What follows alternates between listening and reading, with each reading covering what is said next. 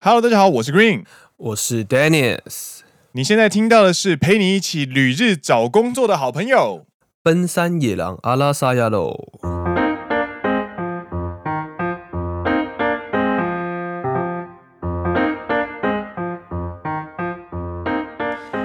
耶、欢迎来到《奔山野狼》第五季的第一集。呜！是的，哎、你也兴奋一点好不好？ 放长假回来、我现在鼻子非常的塞，啊，然后懂，你现在在夸粉症，兴奋不太起来。确实，如果我如果我有花粉症的话，我可能也兴奋不起来。嗨，放长假之后的第一集，对，其实我们说我们要休息一下，嗨，但我们也其实还休息了一个礼拜啊。我其实没有觉得我有在休息啊，我反而觉得我们放假的这个礼这个一个礼拜，因为刚好是年末，你知道吗？对对对，所以每天都是就是没有办法呼吸一样的忙碌。 但是我觉得比较好笑的是，当我们放出消息说我们要放假的时候呢，每个人都搞得很像我们要停更 一样。好，对对对对对对对对我对，们会怀念奔山野狼这一年的陪伴的。嗯，好寂寞，好寂寞。哦哎哦，我们只是我们两个两个礼拜休息而已啊，不要这样哎、而且实际上，对于作业时间来说，我们也只有休息一个礼拜，因为这个礼拜对四月三号，我们还是开始录音了。对， 没错。但是我觉得这个就是那个啦，这个就是你好好的分把每一季每一季有做结尾的时候，它就会是一个会有这样的心情出现。这我可以明白。我感谢你们这一年的陪伴。对对对对对对。我哦，我们不是要隐啊，退这好个吗？得，马导要得哪一种啊？ 哦对啊，我们没有隐退，我们又回来了。对，虽然说剪不完的时候很想隐退啦。 哎，那今天呢，同时也是《奔山野狼》这个系列的第一百集。真的，哎、很快哎、很快很快，真的很快。去年的四月二十八号第一集，这个月就要满一年了。你的第一集不包含测试篇吗？对，不包不包不包含第零集，我说的第一集是第哦，四月二十八我的。我的心中的第一集是第零集。你说那个哔哔哔在倒车那一集吗？对对 对，哎我们四月十九号吧，没记错的话。哦，那那很快呢，快了呢。对啊，很快很快。哎，好了，那今天的主题呢，就会要跟大家来介绍 Green 自己挖的坑要自己补，所以今天呢，会是旅日求职的好朋友，旅日求职好朋友的第二集。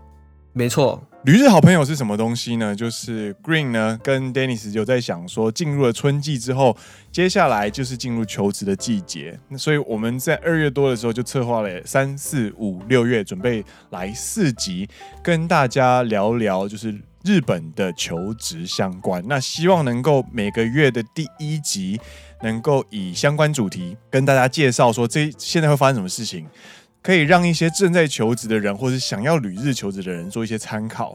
那大家可以确认一下自己有没有漏掉东西，或者是可以听听看说哦，原来日本是这样求职的。那第一集呢是在第四季的第十八集，所以有兴趣的朋友的话，可以从第一集开始听。那今天呢就是整个系列的第二集，没错。那希望能够通过这样的呃介绍呢，让大家哦在旅日求职的时候不孤单，然后可以有一些武器，让自己打起仗来更有信心。没错嗨，那今天我们要聊什么东西呢？ ，SPI 考试，没错，我们要今天要聊两个主题，一个是 SPI 笔试，一个是团体面试。你这个主题就一次包括了四月跟五月。哎，对，没错，因为我听到有朋友已经开始在团体面试了。那我们五月就可以休息一天的意思吗？啊不不不不，我们五月是要做个人面试，啊，可惜啊，是多不想做。 我们三月初那一集是聊呃求职博览会，对，然后接下来呢，四月求职博览会大家都逛了差不多了，那都写完的 NTD 系都差都写的差不多了。现在四月呢，差不多开始进入笔试的阶段。对，这个笔试呢，就是在求职的时候，你通过了第一关，就是所谓的履历书。履历嗨书什么？是履历呃，履历 show 嗨，要交履历。嗨，这一部分通过之后呢，通常你第一个要面对的考试就会是笔试，就会是 SPI 测验。没错。那我们接下来开始跟大家介绍 SPI 考试。话说 SPI 全名是什么？ SPI 全名我没有查过， 我就知道， 你有查吗？我现在来查。但从来没有人想过这个问题耶。Synthetic Personality Inventory 综合适性检测，综合人格量表，这个是由 Recruit Management Solutions 所提出来的一个呃测验方式。没错，那它的目的呢，就是在去测试你的学识方面跟你的个性方面。你的人格有没有问题？这样子，对对对对对，说白了一点就是这样子。这个人人格有问题，这个人测起来就是一个 psychopath 这样。反社会人格不行，反社会人格 这样。哎、搞不好就是搞不好银行他们在测试的时候，就是比方说投资或者是呃投资部门之类的，他们可能就是会需要这类型的人。你说反社会人格吗？对，投资这方面你就是必须要逆着大盘走，或者是逆着舆论走，新的强度跟能力才有办法做到。我觉得是要有非常强大的勇自我信气，以及对自我信仰或者对自己的信心。但是反社会人格也不大行吧？你想想看，他是一个反社会人格的人了，一个 keyboard 机被送不爽，就说我要把这个东西全部给他弄爆，然后就开 始乱开始乱下单，爆仓，对，瞬间大爆仓，银行亏损，跟那个现在野村证券一样亏损二十亿 嗷、两两千两百亿，日币，然后二十亿美金。对对对，嗷、对不对？你看一个反社会人格直接把那个仓弄爆，你银行就倒了嘛。。反反社会人格搞不好也有各式各样的类型啦， 可能就是你要测出那种刚好非常适合银行的反社会人格。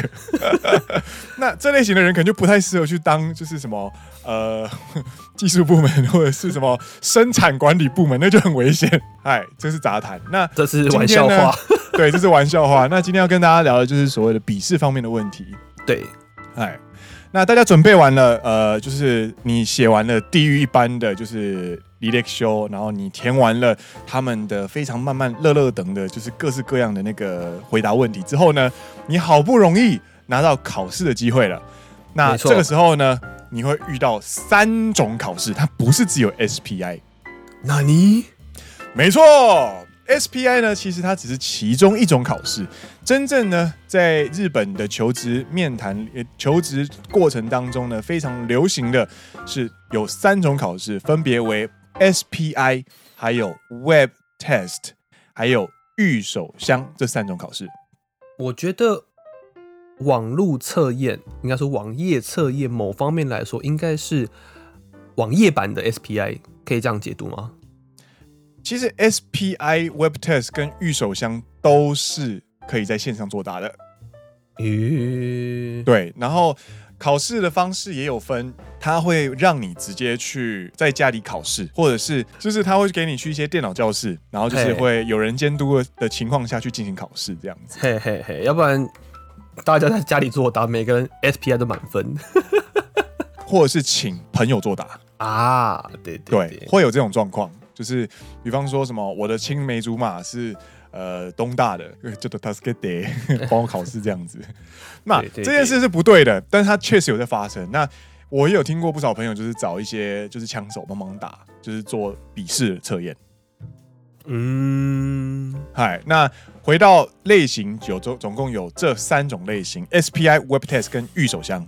对，那今天要跟大家介绍的呢，主要是呃 SPI 这个题型。然后在介绍题型之前，要跟大家讲一下 SPI、Web Test 跟预手箱为什么会分成这三类，是因为它它虽虽然都是笔，它虽然都是笔试测验，但是它是完完全全不一样的评分标准。对，哎、不错，今天的中文的词汇不错。呃，对，也很很紧张，很这个这个大家都在听。 对，评分标准不一样。没错，哎、d e n n i s 你有考过这三种类型吗？我只有考过 SPI。哦，SPI 考考起来的感觉如何？ SPI 考起来的感觉如何呢？我们等一下再题型内容的时候，就会跟大家分享到了。 OK OK，那以结论来讲，就是 SPI 呢，它其实是目前呢，相较起来是难度最高的考试，就我这三觉种类型得里是面最主流的、欸，它是最主流，没错。对对对，然后 Web Test 呢，就是它比较偏向拼速度，诶、因为就是有点像是在考多义的那种感觉，就是题型非常多，你永远写不完。但是你能够答的越答对越多的话，它就会呃，你分数就越高。原来如此，所以它是然后会随着你答对的题数而去更改你的题目内容。不会，Web Test 不会， Web Test 不会，对，它是拼速度，嗯所以它只有它就是一份试卷，然后让你写不完的那种感觉，然后看你能拼多快。就是跟考多义一样，对，感觉永远写不完。对你感觉永远写不完，然后你就是拼就是拼速度。嗯，然后呢，还有另外一个叫做预手箱，这个就不能拼速度了，嗯？嗯，为什因么？为预手箱它是用它是透过系统在准备题型给你进行 A B 测试。例如说，我给你一个题型，就是好，我给你等级一的题型，对，你做错，你做对了，我就让你进到等级二。我发现等级二你做了三题全部都正确的话，我就只给你跳等级四、等级六或是等级十，就是不断的让你去哦升级、升级、升级。所以你会越写越慢，而且会越写越难。你就觉得干怎么题目越来越难？就奇怪，为什么为什么突然开始有开始有奇奇怪怪的、很很没有看过的数学符号出现了之类的？ 是不是我越写越累，我的脑筋钝化了？对啊，我的眼睛是不是出问题了？这个干要写 log log log 三小 之类的。那为什么会有这个东西呢？就是因为预手箱的考试是透过系统在帮你判断这个人的程度。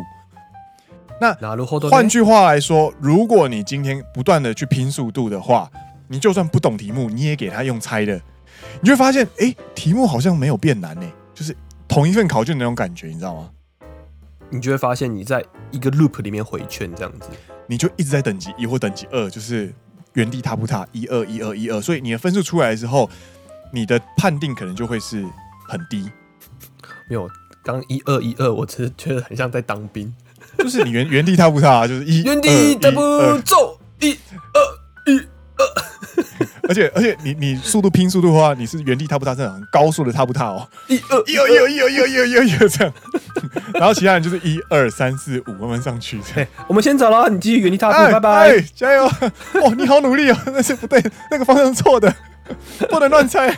所以你在写预手项的时候，你就要注意，如果你开始觉得你的答题开始有出现障碍之后，你要慢慢的放下，放慢速度，然后去拼正确率。对对对对对，嗨，所以你要去判断题型，然后呃，要怎么判断题型呢？就是先去做攻略，每一家公司都会有固定采用的类型考试。哪路后头这个都是查得到的，这不是作弊，这叫做情报收集。一定要的、啊，对你绝对不可以一打开试卷的时候发现，哦，干这个好像是 SPI，、欸、然后结果其实是预手箱，然后好像是好像是 Web Test，好像是预手箱哎、欸，结果其实是 Web Test 之类的。嗯，你知道那个，如果你你搞错题型的话，你的作答策略会完全不一样。真的真的真的。所以这个就是题型上面的问题。好，那简单讲解完了三种题型之后呢，我嗨们要进入最主流的 SPI 没错，哎，那 SPI 测试呢，总共分为四大部分哦。它其实有点像是在呃综合评估一个人的能力的感觉。没首错。先呢，它会有性格测验，然后会有基础能力检查，然后英语测验跟构造的把握力检查。什么叫做构造的把握力检查呢？呃，等一下会介绍，不过简单来说，它就是会判断你的逻辑逻辑能力。啊，就是去，比方说四句话，呃，比方说，Dennis 很努力念书，考到了好分数，对，这是第一句。然后下一句可能就是 Dennis，呃，比方说，考到了好分数，很努力念书，这对样，子吗？这个就是呃，没有，我我想说的是，有些是因果关系，啊，然后有些是什么对比关系，有些是 A 等于 B 的解释关系之类的。想起来了，有这个有这个，对对对，他就是会去判断你的逻辑有没有问题。啊，对不起，他就是判断你的逻 辑判断能力够不够。哦，不对，等一下，这越讲越奇怪，呃，他去判断你的逻辑思考有没有能符力合？有没有通顺，有没有通顺？然后有没有符合采用标准？对，哦，这样比较中性，。对对对 逻辑有没有问题、你这个人逻辑有问题啊！ 被 diss，看我只是考个笔试测也能用。 哎，好，我们先来讲，性格，呃，性格测验跟大家解简单解释一下好了。好它，就是性格测验，它基本上就是会问一些问题嘛，然后就是嘛，就是小时候在写公民测验、公民考卷的感觉是一样的，对就是对你对，不要当反社会人格。 对对，就这部分会测出你是不是反社会人格。对，然后还有另外一种考试呢，它的名字，它的确切名字我忘记了，但是它会给你一整张 A 四满满的，超过一千个数字，一千组数字。我的部分是，他会叫我听，然后写数字，对然后就一直不断的写，一直不断的写。，对对，我我然后我的那个我的那个题目，它是它给你个位数的数字，然后有一千组，对然后它会在短时间之内，比方说它给你两分钟，然后看你可以写多长，然后换行，然后写多长，换行写多长，换行写多长。哦，对，不是听啦，是看着那个纸，然后你要一直照抄。对你必须要两个数字，第一个数字跟下一个数字，就是不断的去进行很简单的加减乘除。然后看你可以写多少。对，然后他会去从你的判断题数的波形去判断你这个人的呃类型是属于稳定呢，还是属于爆发呢，还是属于后期之类的，他会有判断标准。这个我记得当初在考完试的时候，我们就有讨论过，而且很有趣。对我你记得那时候，比如说哦，这个人一开始写很快，对，他但是后面后就来没无力。没力了，他就属于爆发型。对，没错，如果你的计算的题数是很稳定、持续输出的话呢，就属于安定型。对。那我没有看过正式的量表，但是他会给你判断，因此而给你判断一些你的个性大概是什么样子的人，然后就是他有一些依据，然后去了解说哦，这个人的个性是什么样子。我觉得这个是蛮有趣的，但是那个考试写起来非常累，手很酸， 手很酸，而且你重复在进行机械式的去运算，其实你头脑会很很累。啊、有一点，有一点。嗨，这个是性格测验，那基本上没有什么技巧，然后就是看你啦，就是搞不好你可以去找一些资料说，看看你要找的公司是需要爆发型的还是 稳定型的。可是我觉得然后你去嗯这这部分是最不需要特别去做什么的、欸，我个人讲这样觉得啦。看你因的为目的是什么，因为如果你真的很勉强自己进入这家公司的话，对它不是因为你的能力不足，而是因为你本身的个性就跟这间公司不符合的话，你进对去之后会很痛苦。对，也是也是，没错所以我觉得这部分是最不需要去呃勉强自己，或者是说去假装一些事情的。就比如说你对的能力部分的话呢，你有时候可能有些小技巧啊，可以帮助你在能力上面的检测，可以拿到稍微高一点的分数。那这部分，就算你进公司后，进公司之后能力稍微有一点点不足，是可以去努力去补足的。但是性对格，我是觉得是很难去改变的一个部分。对，那就是个人选择啦，看你看你这份工作，你需不需要这份工作。如果你真的觉得这间公司，你就是你，就算你要戴上面具，你也想进去的话，那这方面你就可以进行攻略。对啊，那对啊如果你觉得你不值得这样子做的话，那就对顺着自己。我个人是比较偏向顺着自己啦，毕竟工作是每个人的状况都不一样啦，有些人可能就是需要那一份工 作，啊嘛呢，对嘛对呢对，所以这方面就是各位自己处理，好不好？ 好，下个部分基础能力检查。基础能力检查又分为呢，包含就是呃，它这个比较像是就是学科测试啦，你的学历测试，然后分为言语跟非言语。国中的机测的感觉，对，但是它考试项目只有中文，呃，它只有考国文跟数学。呃，所谓的国文是日文啊，对对，日文日文不是中文，不是中文，就是你就是想象成是就是社会人大学毕业生，然后去考类似机测那种感觉的。所以是日对于日本人来说，他就是想像是我们考国中机测的感觉，可是你要想想，我们是一个外国人，我们要去对考日本的国中机车。对，干林老师有够难。 我们现在去写国中机测的那个中国文特测试，可能比较不会有什么问题。哎、等一下哦，等一下，真的会没有问题吗？我感觉是没什么问题，可能一些成语啊，或者是一些比较难的单字的话，我们可能会稍微犹豫一下。但是我们基本上它是母语啊。对对对，因为我们可能没办法拿满分，对，但我们也不会考一个太差的分数。对，因为你有基本学历，因为你去过那那些那些，你接受过那些教育。那身为一个外国人，如果你没有准备的话，你就突然要去考其他学校、其他国家的基本能力考试的话，那真的会跌的狗吃屎。因尤为其是日文没错，很难呢、干超难的。它的语言测试里面包含什么东西呢？就是包含二语关系、手语、语句的用法、文章的呃排列，然后填空题以及长文阅读测验。那我大概跟大家简单解释一下什么叫做恶语关系。这边刚好有个例题，那跟大家解释一下，比如说大学跟学校嗨，这两个词什么关系？学校是类型，大学是下面的分支。所以是大学隶属于学校，它是一没个错，从属关系。没错，没错。像比如说剪刀跟文具房，它也是属于一个隶属关系嘛，因为在文具房或者在书局会卖剪刀，还有一个是玻璃跟杯子，嗨，那这两个关系就比较不属于所谓的从属关系，因为它比较像是材质。对，因为就是玻璃是马克杯或者杯子的材质，不是马克杯啦，杯子的材质对。对，那你就要把不一样的选出来，或者是把一样的选出来。对，没错，就是这类型的。你要判断。所以当你看不懂单词的时候，你就根本没办法选。干，那真的是，真的是，真的是痛啊！那真的只有痛可以形容。就是，干，我一二三选项都看得懂，但是我第一选项看不懂，fuck。我要不要选？啊这个要不要然选后？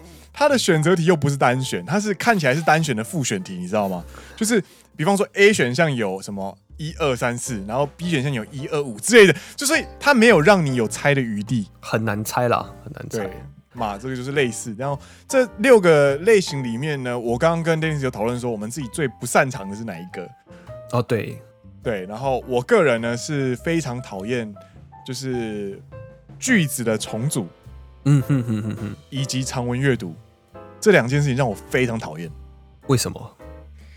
句子重组就不用讲了，因为句子重组它其实就是呃你没有这个国家的母语基础，对，我我们没有语感，所以我们很难去呃秀出这个排列的呃违和感到底在哪里。对，对，对，它的因果关系我们没有办法理解。有些中中文在中文之间，诶，你怎么会这样讲话？我们会觉得怪怪的那种感觉呢？身为外国人是理解不到的。比较难去捉摸啦。对，因为你还没有 master 这个语言，所以你会比较难回答。所以第四个，我觉得是很多外国人心中的痛。第六个长文读解为什么长文读解就只是因为我看文章速度很慢，啊？对，然后我会有压力，我我只要有压力，我的阅读能力就会大幅下降。なるほどね。我我的多益虽然我的分数不差，但是因为我多益考多益的时候，我都是从长文读解开始写，嗯哼哼，但是 SPI 它没有办法先写后面，因为它是按照顺序下去的。它是按下一页、下一页、下一页、下一页这样的方式在走，所以你对对写到对长文读解的时候，你基本上已经没有什么时间了。真的，真的，就最后的。对，然后我就会有一种被逼到，然后就是干哦，我就我就看不懂呗，那种感觉很崩溃。嗨，那你嘞？我个人会比较讨厌四跟五，就是一样是嗨，文字的重新排列组合，嗨嗨还有一个是填空栏。嗨啊！填空题嗨嗨那嗨第四个那个文字的排列组合，就像你讲的，我们比较没有办法去抓出语句当中有一些违和的地方。没错，那第五个填空栏，我对我来说比较难的一点就是，为什么要你填空？它一定会选一些意思看起来很类似的选项让你选。对，因为如果他都对选一些很明显意思不一样的词的话，就很好去他判就断。没有辨别能 力了。对，对对对，所以他都会选一些，比如说介系词，或者是很看起来很类似的单词，我记得比较清楚的就是有那个 oni t e h a 窝尼贴哈， oni t e h a 就是那个呃日文的那个打点打点嘎，或者是打点打点哇，打点打啊点打点打点你那个 oni t e h a 的那个就是选项这个也很难，这个也很难，超级难，对，因为它的其实你说哪一个都对，但是因为它的在前后句有有逻辑关系， 就像我们有时候很会很常讲，之前我们有在其他集上面有讲说，你对一个女生不可以说哦，Q no fuku wa k i ですね。为什么不行？蛙呢带有一个比较或是带有一个差别的意思含在里面，嗯所以嗯你的意思就在间接的说，你之前的衣服不好看，你之前的衣服不可爱，今天的对衣服才可爱。有没有觉得 What the fuck? Why Japanese people？但是如果你是一个嘎啊，Q no fuku ga 卡哇伊ですね，就只是哎单纯的评述说啊，今天的衣服很可爱。嗨，嗨它背后虽然说一样都是今天的衣服很可爱这件这一句话，对它的后面却会有你以前的衣服可不可爱对，的这个背后的含义在下面。就那是弦弦外之音很多啦。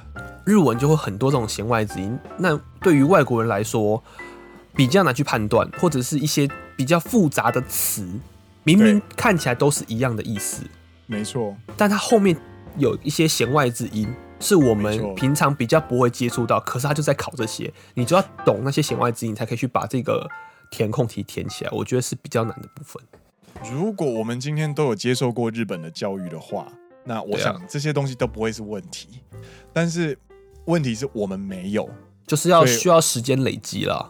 对，没错。所以这个是言语的部分，我们要讲的是，身为外国人去考日本机测是一件他妈告办干干爆难的事情，爆干难的事情，爆干难的事情。哎，下一个，下一个就是外国人春天终于来了，干 非言语测验。真的很开心呢、欸写完写完那个言语测验的时候，其实很心情很低落，你知道吗？就是干你娘，我都看不懂，那、其他人都正比级数，我就干干的那种感觉。真的然后很开心。下一个终于来了，终于来了，为什么呢？因为非言语测验它就是测验你的数学逻辑，没错，它的考试内容有多可爱呢？我跟你讲，首先逻辑推论，然后还有一些算几率排列组合、算比例，然后算损益比、算那个呃使用的费用、算你的哇工作工资、对对对对对，算一些速度、算集合，就是基本的数学。然后呢，最重要的是呢，他们都是数学符号，所以我们都看得懂。你看不懂。我跟你讲，我反而觉得最难的是数学题目，你知道吗？ 数学的题目的说明最难，但是其实它跑出来的那些那些数学符号什么东西的，干这就很简单美的那种感觉。你说到重点了，它上面的日文，它在解释这个题目， 干两个文 盲，我真的觉得数学算起来都他妈超简单。超简单，对，我看题目就可能看了一分钟，然后我没实际错，我实际算才算三十秒。没错，就啊，干就这个意思呗，讲那么复杂，冲他小那种感觉， 对，真的真的。哎，这就是非言语测验。那非言语测验跟言语测验呢，基本上呢，你就是买考古题就对了，尤其是言语的部分。数学的话是要稍微复习一下，比如说你要排列组合，你要 C 二 C 六取二或者是什么，对，那要怎么算？对，哦复习一下，基本上不会有太大问题。还会算一些速度啊，算一些加速度，或者算一些，比如说我买了两颗苹果，三颗西瓜。六颗芒果，苹果打七折，西瓜打八折，芒果打五折。那请问一下多少钱之类的问题？就这样对子。对对，没错没错，就是基本上大家深呼吸吐气，我们都受过荼毒，所以这个 OK 的，没问题的那种感应觉。该说，大家深呼吸，好好的把题目看完， 他是干你，好好的把日文题目看懂。对，最没错，懊悔的就是，我明明会算，可是我题目看错，真的对对对。这种错误就很像国小生或是国中生，你知道吗？啊，为什么我这个算错啊？原来是我题目看错了， 你知道吗？哦，原来他是算折扣啦！ 干，我看成算成什么？算料金干之类的。算金额之类。对对对，就是你在这部分，你只要好好的把日文的数学题目看完，这个都不会有什么太大的问题，各位真的，大家你都要算得出来，基本上你都算得出来。对啊，对啊，对。嗨，这个是言语跟非言语。那这个东西呢，基本上呢，它在外面都有卖一些就是 SPI 的书籍，对所以你上网去找，比方说 Amazon 上去找说 SPI 的考古题什么之类的，过去问就是考古题之类的的话，都会有。那你只要怎么准备呢？很简单，就是跟你背单字书一样，你就买回来三百页，你就花一个月，然后看两次，那你就一天就是读二十页，然后二十页、二十页、二十页，然后你算个两三遍，其实就可以了。这个不用花太多时间。因为其实最难的语言的部分，考古题其实说实话远远没有办法把所有的言语的包进来嘛，所以生活中多去看文章，多去接触日文，才会是最根本去解决你言语上不足的地方。那熟悉题型只是一个让你可以在当下更快速融入的一个方式。没错，没错，这个解释很精准。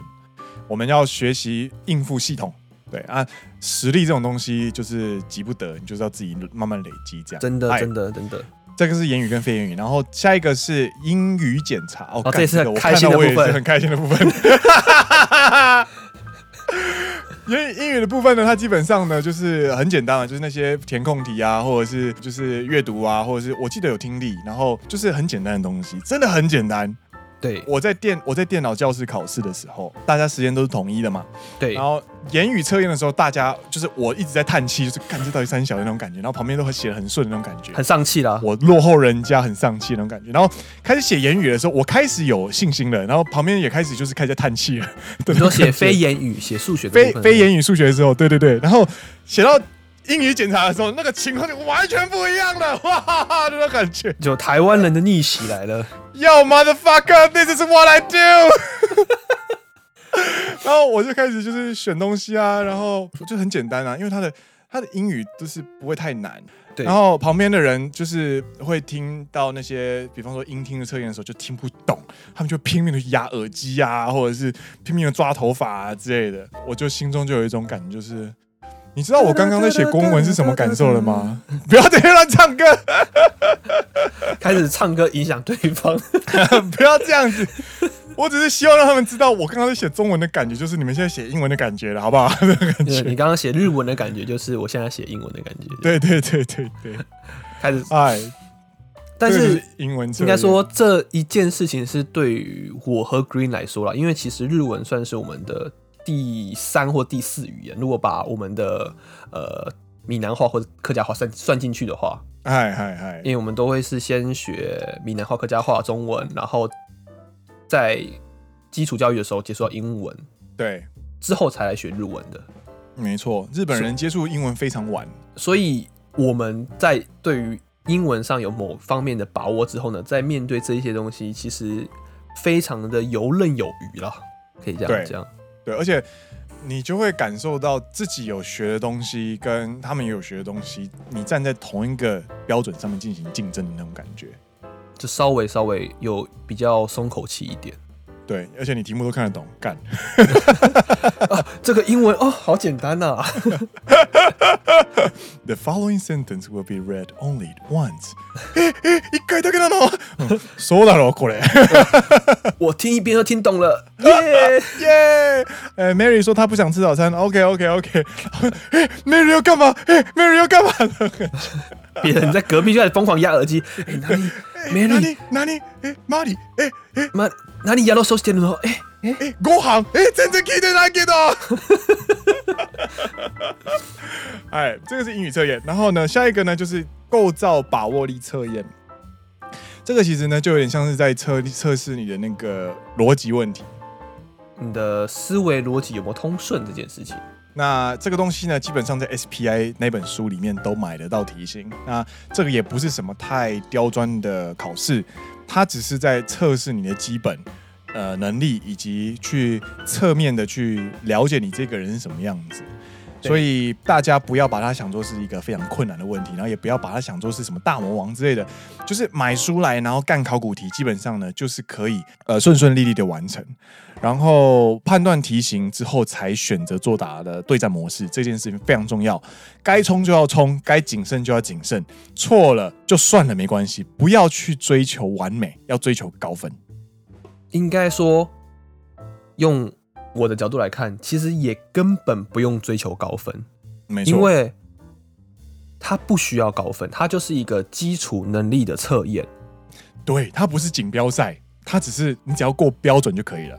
所以其实没有必要去争夺高分的排名，它是要求一个低标。它是绝对标准，它不是相对标准啊。对对对，就像我当时考完 SPI 的时候，我也很担心说啊怎么办？我的日文都写不出来，我的日文好像很多对地方有错。对，但后来进入第二关面试的时候呢，应该说私底下就是面试完之后，我们在走去电梯的路上，嗯就稍微闲聊了一下。嗯他说：“哎、就是上一次的 SPI 啊，我觉得我的日文没有把握的很好。嗯嗯，他说：“不会啦，不会啦，还是有一定的标准，而且后面的数学加起来有过标准就非常好了，就是通过我们的一个门槛就可以了，这样子。嗯嗯嗯嗯嗯，”然后题外话就小爆一个料，嗨然嗨，后当时的面试官还有跟我讲说：“啊，大丈夫でしょう。あのデニスより日本語の能力の検定の点数が低いとも言ったよ。 干干好笑，我的妈呀！”刚刚那句话的日文就是说：“哎呀，没关系啦，那个比 Dennis 日文点数还要低的人也有哦。” 对，没错，没错，就是有日本人考日文考的比我 还低，我听到这个就当下就噗嗤就笑出来哦拿了。多，拿多多，对不 起。对对，嗨这对个就是 SPI 测验。没错，所以请大家放宽心，做做考古题，多平常多多累积日文的能力。对，数学然后判断就题型，对对对，数学就稍微复习一下，我相信大家都可以通过的。嗨，